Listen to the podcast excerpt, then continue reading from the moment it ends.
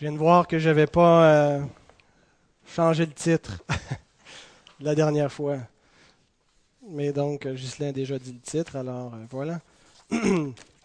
en fait, c'est une suite de la dernière prédication sur l'adoption. c'est une courte série qu'on a entamée. Et bien sûr, il y a l'occasion du baptême ce matin. Et puis là, avant de, prêcher, je me suis dit, qu'est-ce que je vais prêcher? Euh, puisque c'est le baptême de Julie.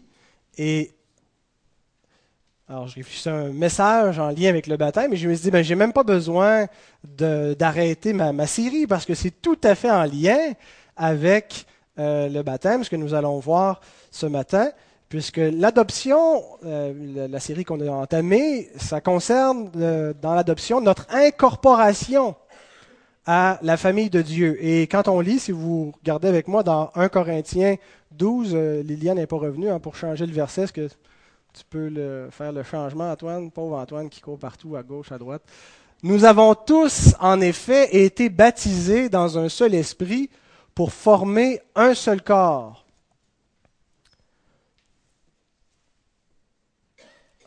En étant baptisés dans, dans l'esprit, lorsqu'on est de nouveau, lorsque le Saint-Esprit nous régénère, on est greffé au corps de l'Église. Euh, le, baptême de l'Esprit donc nous, incorpore à l'Église. Et le baptême d'eau nous incorpore à l'Église locale. C'est pour ça qu'on euh, on n'est pas membre d'une Église locale euh, avant d'être baptisé. Hein, qu'on ne prend pas part à la communion avant d'être baptisé. Donc, par le baptême d'eau, on est incorporé à l'Église locale que nous considérons être la famille de Dieu. Hein, les, autres croyances, les frères et les sœurs dans la foi. Euh, donc qui sont la famille de Dieu. Alors euh, voilà, avec le baptême et l'adoption, on, peut, on peut euh, garder la même thématique. Alors je vous résume très brièvement ce qu'on a vu la dernière fois, qui était le message d'introduction pardon, sur l'adoption. On a vu premièrement le lien entre l'adoption et la justification. Et on a vu l'auteur de notre adoption, Dieu lui-même, la base de notre adoption, euh, Jésus-Christ et son œuvre, et on a regardé qu'est-ce qu'on entend par l'adoption elle-même, et qu'on a vu que notre adoption euh, en Jésus-Christ comporte deux éléments. Il y avait l'aspect légal de l'adoption, comme lorsqu'on adopte un enfant, il y a un, aspect légal, on doit signer des papiers, euh, même il, y a, une dépense d'argent pour pouvoir adopter un enfant, on paie. Alors Dieu, il y a eu un aspect légal, Dieu même a payé par le, sang de son propre Fils pour pouvoir nous adopter. Mais il n'y a pas seulement l'aspect légal, l'aspect forensique ou juridique dans l'adoption. Euh, bien sûr, ça, serait, ça serait très, très euh, triste que ça, se limite à ça. Il y a l'aspect de la relation. Lorsqu'on adopte un enfant, il devient notre enfant. Il porte le nom de notre famille. Et on est en relation avec lui. Hein, quand des parents adoptent un enfant, ça devient le leur. Et ils, le traitent comme s'ils l'avaient engendré eux-mêmes. Alors donc, en étant adoptés par le Père, nous devenons ses enfants, nous sommes dans une relation individuelle, personnelle avec notre Père. Nous, nous avons une nouvelle nature pour être ses enfants. Alors donc, nous allons continuer notre réflexion, mais avant d'aller plus loin, nous allons nous arrêter devant notre Père pour lui demander qu'il nous bénisse ce matin par sa parole. Prions ensemble. Seigneur notre Dieu, nous voulons bénir ton nom et te donner gloire, Seigneur. Nous nous réjouissons en toi pour ta grâce à notre égard, Seigneur, qui s'est manifestée en Jésus-Christ. Et Seigneur, par lui, nous sommes devenus tes enfants d'adoption. Ton Fils unique est allé, Seigneur, élargir ta famille pour te donner beaucoup de fils et de filles, Seigneur. Tous ceux qui croient en lui sont devenus frères et sœurs de Christ et co-héritiers avec lui, Seigneur. Et nous croyons ta parole lorsqu'elle nous dit ces vérités, Seigneur. Nous croyons que tu n'es pas simplement un Dieu lointain, mais que tu es notre Père à tous, à nous qui croyons par toi en Jésus-Christ. Seigneur, nous te remercions pour avoir fait de nous tes enfants. Seigneur, merci de ce que tu nous as arraché de notre ancienne famille, Seigneur, lorsque nous ne te connaissions pas, lorsque nous étions rebelles, lorsque notre nature, Seigneur, était révoltée contre toi par le péché, et que tu nous as donné ton esprit d'adoption. Seigneur, aide-nous à comprendre qu'est-ce que ça signifie que d'être tes enfants, que d'être dans ta famille. Ce matin, nous allons considérer, Seigneur, ta parole qui nous enseigne ces vérités. Et nous te prions, Seigneur, tout particulièrement pour notre sœur Julie, qui aujourd'hui, Seigneur, s'incorpore par le baptême à ta famille. Seigneur, donne-lui de comprendre tout particulièrement le privilège qui est, qui est le sien, Seigneur, d'être appelé enfant de Dieu, d'être dans la famille de Dieu. Et Seigneur, donne-nous aussi de nous réjouir de ce privilège de voir une sœur, une sœur que Christ a aimé et qui s'est livré à la mort pour la sauver, Seigneur. Donne-nous de bien l'accueillir et d'en prendre soin, Seigneur, comme d'une sœur bien-aimée au sein de notre famille, Seigneur. Merci de ces bénédictions, merci, Seigneur, de ces liens éternels que nous avons par Jésus-Christ, par son offrande pour nous, ses frères et ses sœurs. Et gloire à ton nom. Amen. Alors donc, euh, vous vous souvenez, j'ai dit qu'on allait voir plusieurs textes de l'Écriture, parce qu'il y a plusieurs textes qui nous parlent de l'adoption. Je voulais pas euh, me limiter à un seul texte. Et pour faciliter notre, étude de la doctrine de l'adoption dans l'ensemble des Écritures, euh, j'ai pris le paragraphe de notre confession de foi qui résume essentiellement ce que la parole de Dieu enseigne sur l'adoption. Et dans le paragraphe donc, qui se trouve au chapitre 12, le seul paragraphe qui est au chapitre 12 de la confession de foi, on retrouve un, énoncé et, on peut toutes les bénédictions de l'adoption sont là en capsule et on peut les diviser en quatre catégories. Euh, il y a la, la, première catégorie qui est notre incorporation à la famille de Dieu et c'est ce que nous allons voir ce matin. La deuxième catégorie qui est notre relation personnelle avec Dieu comme Père. Notre, la troisième catégorie de bénédiction, c'est notre jouissance des soins paternels de Dieu, sa, sa, sa, protection, aussi sa correction. Et finalement, la quatrième catégorie de bénédiction, c'est notre héritage comme enfant de Dieu. Alors, dans les prochaines semaines, on verra les trois autres catégories. Ce matin, nous voyons la première. Est-ce qu'on peut changer la, la diapositive, s'il vous plaît? Alors, qui nous dit que ceux qui ont été justifiés sont par la grâce de l'adoption ajoutés au nombre des enfants de Dieu et jouissent des libertés et des privilèges que ce titre leur reconnaît. J'ai deux points brefs ce matin. Le premier, c'est l'identité de la famille de Dieu. Quand on parle de la famille de Dieu, qui est la famille de Dieu? Nous lisons dans Éphésiens, chapitre 2. Voilà au verset 18 euh, et 19 que euh, nous avons les uns et les autres accès auprès du Père dans un même esprit. Ainsi donc, vous n'êtes plus des étrangers, ni des gens du dehors, mais vous êtes concitoyens des saints, gens de la maison de Dieu. L'apôtre Paul, sous l'inspiration du Saint-Esprit, écrit ces lignes et nous dit donc, que nous sommes maintenant des gens de la maison de Dieu, que nous ne sommes plus des gens du dehors. Hein, les gens du dehors sont ceux qui ne sont pas de la maison de Dieu. Et ce texte, avec beaucoup d'autres textes, affirme finalement qu'il y a deux catégories d'êtres humains. Il y a les gens de la maison de Dieu, puis il y a les étrangers. Les étrangers sont simplement ceux qui ne font pas partie de la maison de Dieu.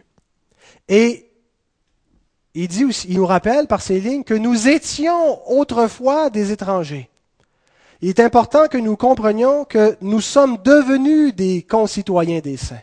Nous sommes devenus des gens de la maison de Dieu.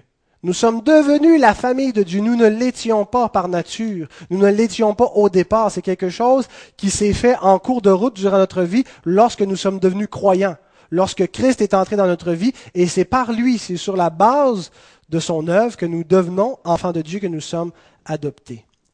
Et tout le chapitre 2 de l'Épître aux Éphésiens nous explique donc que c'est sur la base de l'œuvre de Christ que les païens ont été ajoutés à l'alliance de Dieu. Et pour ne faire qu'un seul peuple avec le peuple juif, euh, qui, était le premier héritier, qui était le premier la famille de Dieu, si on veut parler en ces termes, Or, et en Jésus-Christ, le mur de la séparation a été aboli. Or, par Jésus-Christ, nous avons changé de statut. Nous sommes passés d'un statut où nous étions des étrangers. Nous n'appartenions pas à la famille de Dieu et sur la base de ce que Christ a fait, nous sommes, nous avons été incorporés à la famille de Dieu. Mais il y a quelque chose que nous oublions lorsque nous pensons à, cette glorieuse vérité. C'est que non seulement nous avons changé de statut euh, en, étant étrangers, en devenant dans la famille de Dieu, mais c'est que Christ lui-même a dû changer de statut pour que nous puissions être incorporés à la famille de Dieu. Nous lisons dans l'Épître aux Hébreux, au chapitre 2, les versets 10 à 17, une, glorieuse euh, vérité qui nous explique comment Christ a dû changer de statut lui-même, changer de condition pour qu'on puisse nous-mêmes devenir enfants de Dieu. Il convenait, en effet, que celui pour qui et par qui sont toutes choses et qui voulait conduire à la gloire beaucoup de fils. Qu'est-ce que Dieu voulait? Dieu voulait conduire à la gloire beaucoup de fils, voulait se faire une grande famille dans la gloire, dans la gloire éternelle. Alors, qu'est-ce qu'il a fait pour ça? Il a fallu qu'il éleva à la perfection par les souffrances le prince de leur salut. Car celui qui est sanctifié, pardon, celui qui sanctifie, c'est-à-dire Christ, et ceux qui sont sanctifiés, c'est-à-dire nous, sont tous issus d'un seul, c'est-à-dire Adam. Christ a dû devenir un homme pour que le projet de Dieu de se faire des fils qu'il conduira à la gloire puisse se réaliser.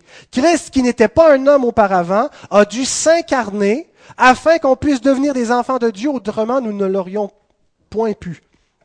C'est pourquoi, est-ce qu'on continue, il n'a pas honte de les appeler frères. Christ est devenu notre frère. Il n'était pas notre frère, mais il s'est fait notre frère lorsqu'il dit, j'annoncerai ton nom à mes frères. Je te célébrerai au milieu de l'assemblée. Ainsi donc, puisque les enfants participent au sang et à la chair, il y a également participé lui-même. Christ a participé au sang et à la chair, c'est-à-dire qu'il s'est incarné, il est devenu un homme, il est devenu comme ses frères car assurément ce n'est pas à des anges qu'il vient en aide, mais c'est à la postérité d'Abraham, c'est aux croyants, c'est ce que je veux dire l'expression la postérité d'Abraham. En conséquence, il a dû être rendu semblable en toutes choses à ses frères. Pour que nous puissions changer de statut, pour que nous puissions passer de étranger à enfant de Dieu, Christ a dû s'incarner. Il a dû devenir semblable en toutes choses à ses frères, c'est-à-dire qu'il a dû devenir un homme.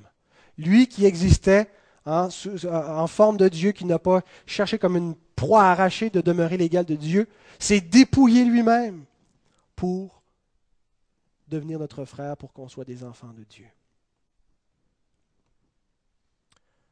Comment reconnaît-on maintenant ceux qui font partie de cette famille? On a vu cette, la base, c'est que Christ est devenu un homme pour qu'on puisse devenir les enfants de Dieu. Mais comment reconnaît-on ceux qui font partie de cette famille? Nous lisons ceci dans Matthieu 12, 46 à 50. Comme Jésus s'adressait encore à la foule, voici sa mère et ses frères qui étaient dehors cherchèrent à lui parler. Quelqu'un lui dit, Voici ta mère et tes frères sont dehors et ils cherchent à te parler. Mais Jésus répondit à celui qui lui disait, Qui est ma mère et qui sont mes frères? Puis, étendant la main sur ses disciples, il dit, Voici ma mère et mes frères. Car quiconque fait la volonté de mon Père qui est dans les cieux, celui-là est mon frère et ma sœur et ma mère. Les enfants de Dieu sont les disciples de Christ. Ceux qui suivent Christ, ceux qui font la volonté du Père, sont les disciples, ceux qui obéissent, qui marchent dans ses voies.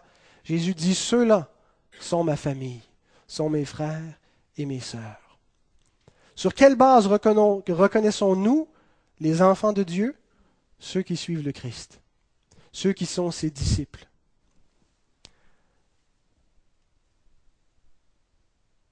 non seulement sont-ils les frères, les sœurs, les mères de Jésus-Christ, mais nous sommes frères et sœurs les uns des autres.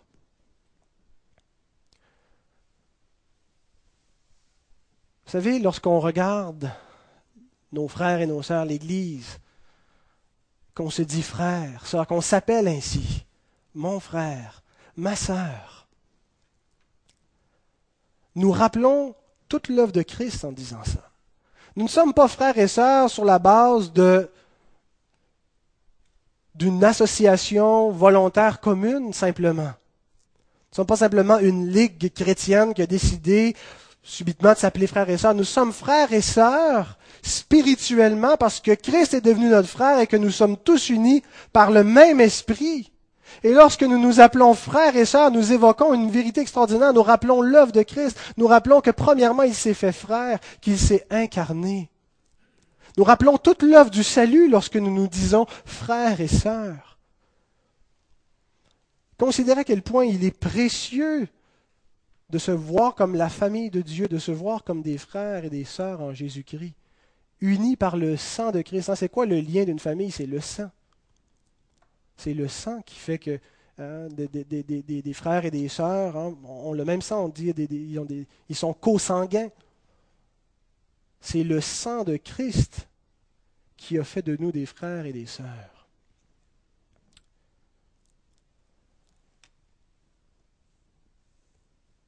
Deuxièmement, l'importance de notre famille en Christ. Nous avons vu l'identité, maintenant l'importance de cette famille en Jésus-Christ. La famille, c'est précieux, n'est-ce pas? C'est vraiment fondamental, la famille, dans la société. Au point tel que quand euh, une famille est dysfonctionnelle, généralement, ceux qui seront issus de cette famille vont bien souvent de fois être aussi dysfonctionnels dans leur rapport social. Je vois, énormément euh, dans, mon ministère à la prison avec des détenus un lien entre leur famille, le, milieu dans lequel ils ont évolué, la, petite enfance, qui les a menés vers la délinquance. Ont-ils été aimés de leurs parents? Est-ce qu'on en a pris soin? Est-ce qu'on les a valorisés? Est-ce qu'on les a corrigés? Est-ce qu'on a su les mener dans le bon chemin? La famille, c'est fondamental au bien-être.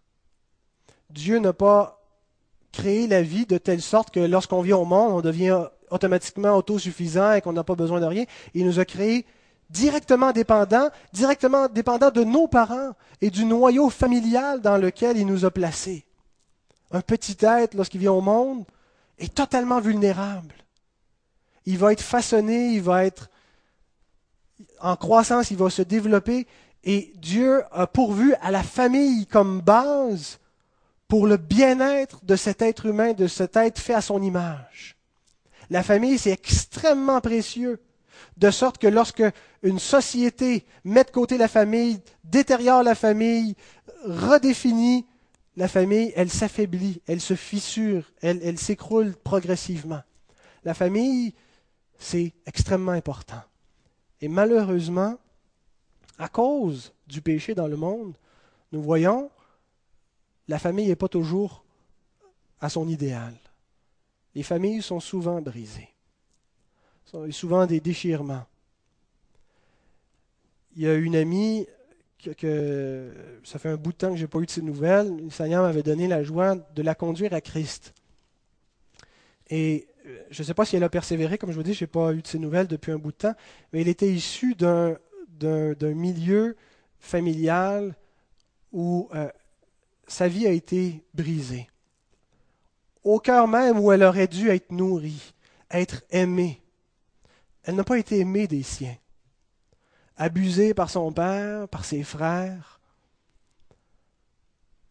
Les gens qui devraient nous aimer le plus, les gens qui, à qui on devrait avoir la, la plus grande confiance, qui devraient être prêts à se sacrifier pour nous, et c'est le contraire qui arrive, quand un père abuse de ses enfants, les violente, quand une mère ferme les yeux sur, sur ces choses, ça fait des résultats désastreux pour l'âme humaine qui grandit dans ces conditions. Et elle a été réellement brisée dans son enfance, promenée de foyer d'accueil en foyer d'accueil lorsqu'elle est tombée dans les mains de la DPJ. n'a jamais eu de famille. Et lorsqu'elle est devenue croyante, elle me racontait un jour, euh, en finissant son travail, elle est arrêtée, euh, elle revenait une belle journée ensoleillée, elle s'est arrêtée sur le, bord du chemin, avait un, bel endroit où elle pouvait s'asseoir et aller lire la parole de Dieu, et elle a lu ce passage qui, m'a-t-elle dit, était devenu son préféré dans toute l'Écriture. Marc 10, 29 à 30.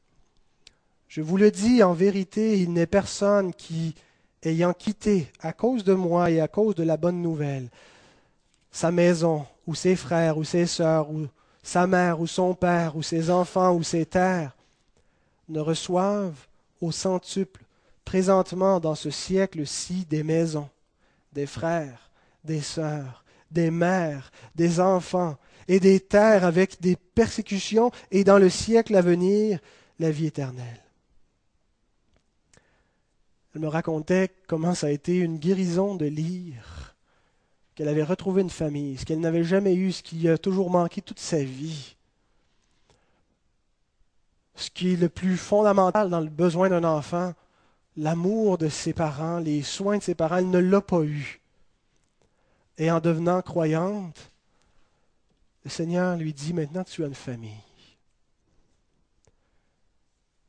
Tu as des gens qui t'aiment. Tu as des frères, des sœurs, des mères, et tu as un père.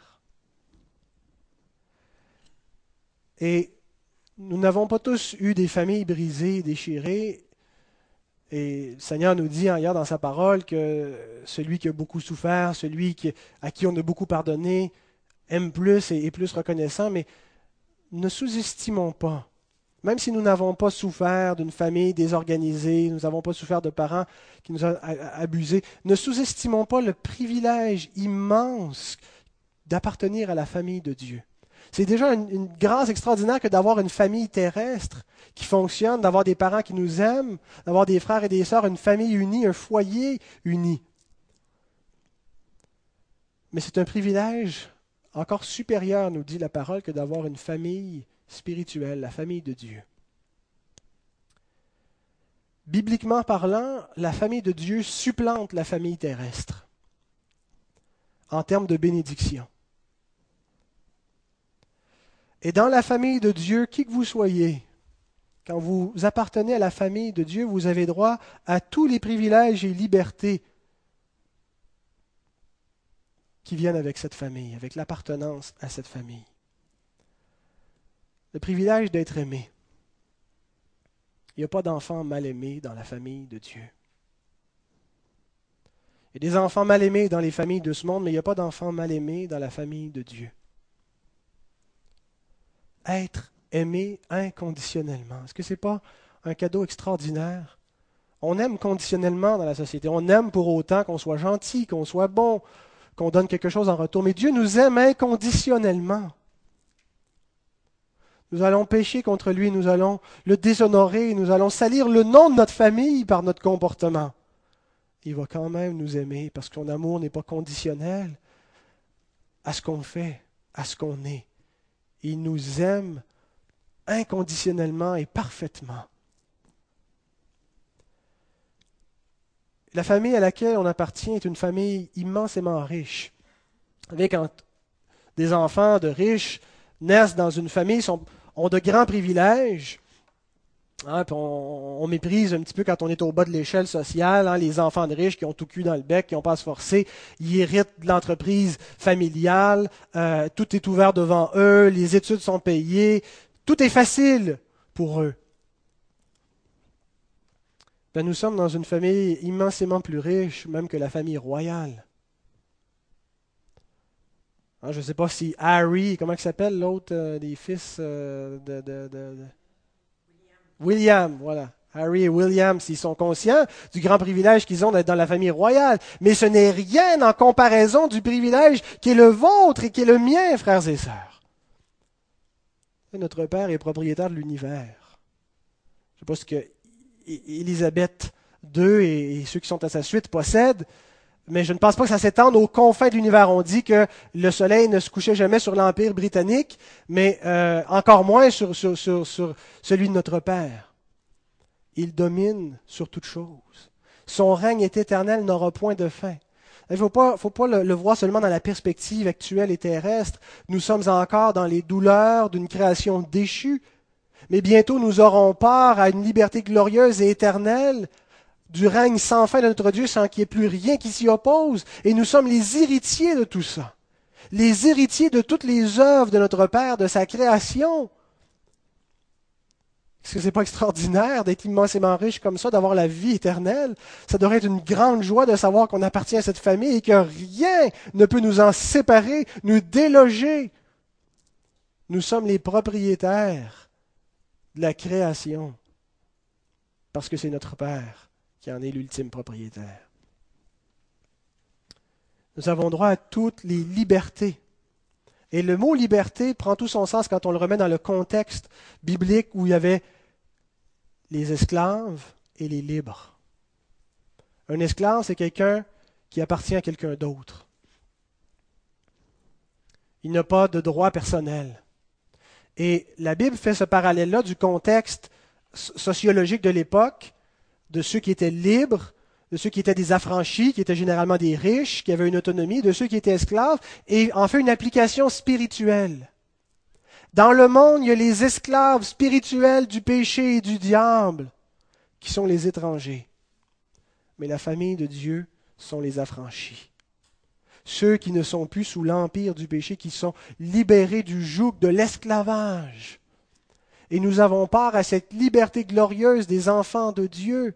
Nous ne sommes plus sous la, domination de l'ennemi. Et le texte qu'on a lu tantôt, j'ai enlevé des parties pour raison de concision, mais il nous dit que lorsque notre grand frère est venu dans le monde, lorsqu'il s'est incarné, par sa propre mort, il a détruit le diable et il a affranchi ceux qui étaient toute leur vie retenus captifs dans la crainte de la mort. Nous n'avons plus à craindre la mort. La mort n'est pas la fin, n'est pas la séparation n'est pas la victoire sur nous, sur notre vie, puisqu'il a triomphé par sa propre mort sur la puissance de la mort et nous a donné cette liberté éternelle, la vie éternelle. Donc nous appartenons à cette famille. Voyez-vous l'importance immense de la famille de Dieu? Il ne s'agit pas, vous savez, d'aller à une église locale, c'est pas comme être dans une ligue de bowling. Et je n'ai rien du tout contre les quilleurs ou contre quelque autre ligue que ce soit. Ce n'est pas simplement une, qu'on a en commun euh, des, atomes crochus spirituels, qu'on que, que, aime chanter des tunes à Dieu. C'est infiniment plus que ça l'appartenance à l'Église, à la famille de Dieu. Ce n'est pas simplement une adhésion de membriété qu'on peut résoudre à tout moment comme on se désabonne du câble. C'est une appartenance spirituelle. Il y a une nouvelle relation qui s'est établie, qui n'existait pas autrefois. Nous étions étrangers, nous ne connaissions pas Dieu, et maintenant nous sommes devenus ses enfants de Dieu. Et pas simplement pour avoir une relation verticale avec lui, mais pour avoir une relation horizontale avec ceux de sa famille. Nous sommes membres les uns des autres, nous sommes une famille nous avons un lien de communion spirituelle. Et ce lien, ce qui fait qu'il est différent de tous les autres liens qu'on peut avoir dans le monde, c'est qu'il est éternel. Quand on se marie, qu'est-ce qu'on dit? Hein? on, se, euh, on promet de s'aimer, de se marier pour le meilleur et pour le pire jusqu'à jusqu'à ce que la mort nous sépare. Le mariage, c'est une grande bénédiction, mais c'est un état temporaire qui a été donné pour une institution terrestre, une institution temporelle qui va cesser. Et vous savez ce qui fait que tous nos liens se brisent ici-bas, c'est le péché qui a pour conséquence la mort. Dieu a dit à l'homme avant qu'il pêche, il a dit le jour où tu en mangeras, tu mourras. Et dans cet énoncé, il y avait, dans une, une courte phrase, une vérité dont on n'imaginait pas l'étendue. Le jour où tu en mangeras, tu mourras. Le jour où l'homme pêche, il meurt. Et la mort, c'est la rupture, la rupture d'abord avec son Créateur, de la communion qu'il avait avec Dieu, mais la rupture qui s'installe entre lui et sa femme, entre lui et ses enfants, entre lui et le reste de la société le reste du monde. Les liens se brisent à partir de ce moment-là. Nous, nous, voyons les liens se briser dans le monde. Nous voyons des familles déchirées, des mariages finir en divorce. Mais même quand les liens perdurent, quand les amitiés traversent des décennies et finissent la vie ensemble, quand le mariage traverse toutes les épreuves et qu'on se rend jusqu'à ce que la mort nous sépare, la mort finit par nous séparer. Tous les liens d'ici-bas finissent par une séparation. Mais le lien de famille que nous avons par notre incorporation à la famille de Dieu, par notre adoption, est un lien qui ne peut pas être brisé.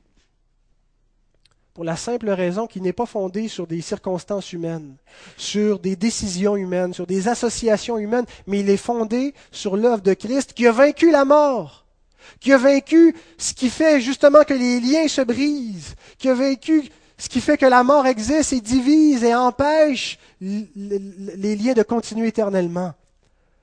Nos liens sont fondés sur l'œuvre de Christ et sont des liens éternels. Il n'y a rien, absolument rien qui peut anéantir cette famille que nous sommes en Jésus-Christ. Jésus lui-même a dit que les portes du séjour des morts ne prévaudraient point contre son Église. Et nous lisons ceci, Paul écrit 1 Thessaloniciens 4, 13 à 14, si vous me permettez, avant de le lire, je vais me moucher. Est-ce qu'on peut me mettre sur mute, euh, Antoine?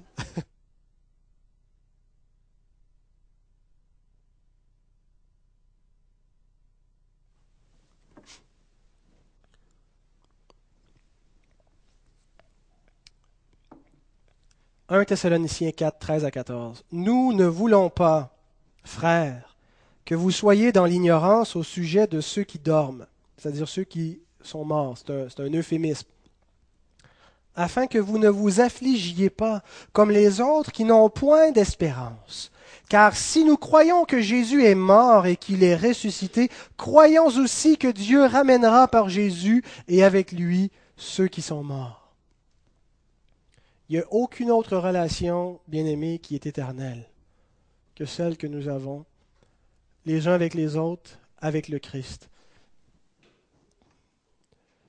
Paul dit, même la mort, la séparation que la mort fait, il dit, ne vous mettez pas trop en peine pour cela parce que c'est temporaire. Dieu a ressuscité Christ et il va ressusciter vos bien-aimés. Est-ce que ce n'est pas une bénédiction extraordinaire de savoir que nos bien-aimés en Jésus-Christ nous les retrouverons éternellement? Une famille qui ne peut pas être anéantie.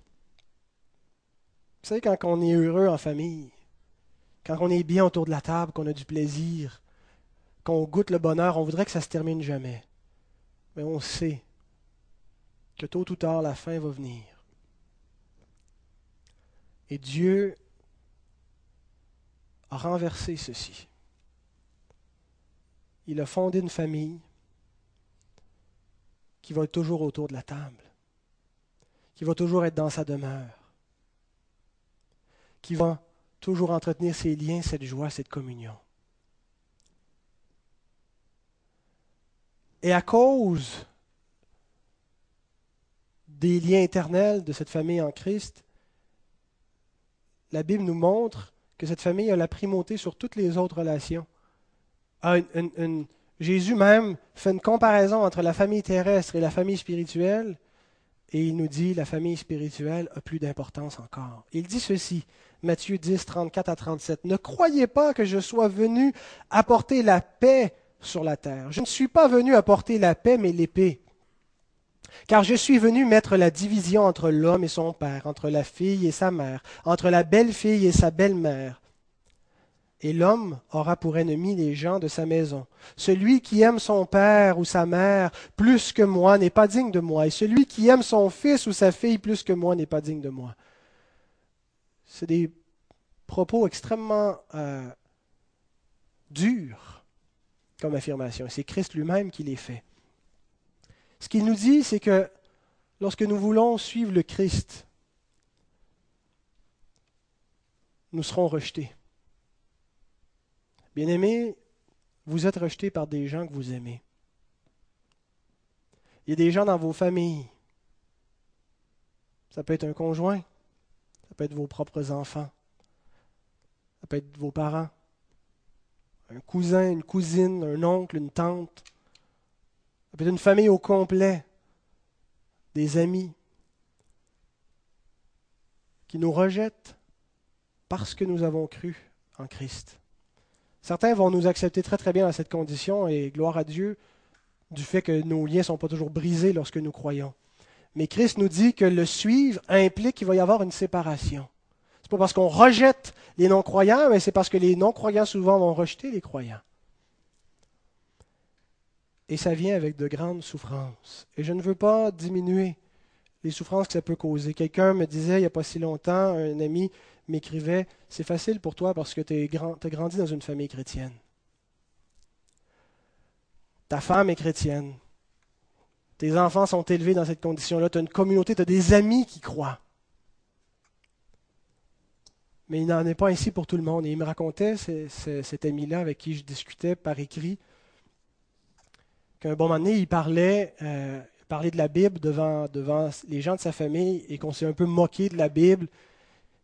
Et il m'écrit ceci. Il dit, C'est alors que j'ai pensé à ton courriel où tu parles de l'épée de la rupture radicale.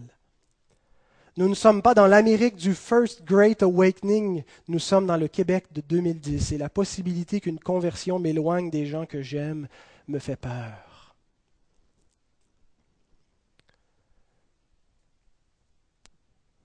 C'est une grande tristesse d'être éloigné des gens que nous aimons, d'être séparés de nos frères, nos sœurs, nos parents, nos amis, à cause de notre foi.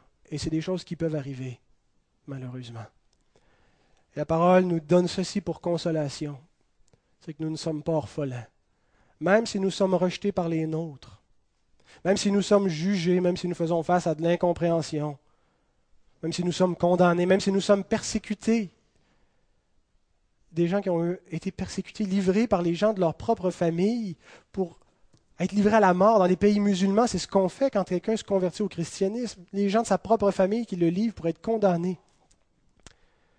La parole nous dit, malgré cela, consolez-vous parce que vous n'êtes pas orphelins. Nous avons une nouvelle famille qui ne nous rejettera jamais.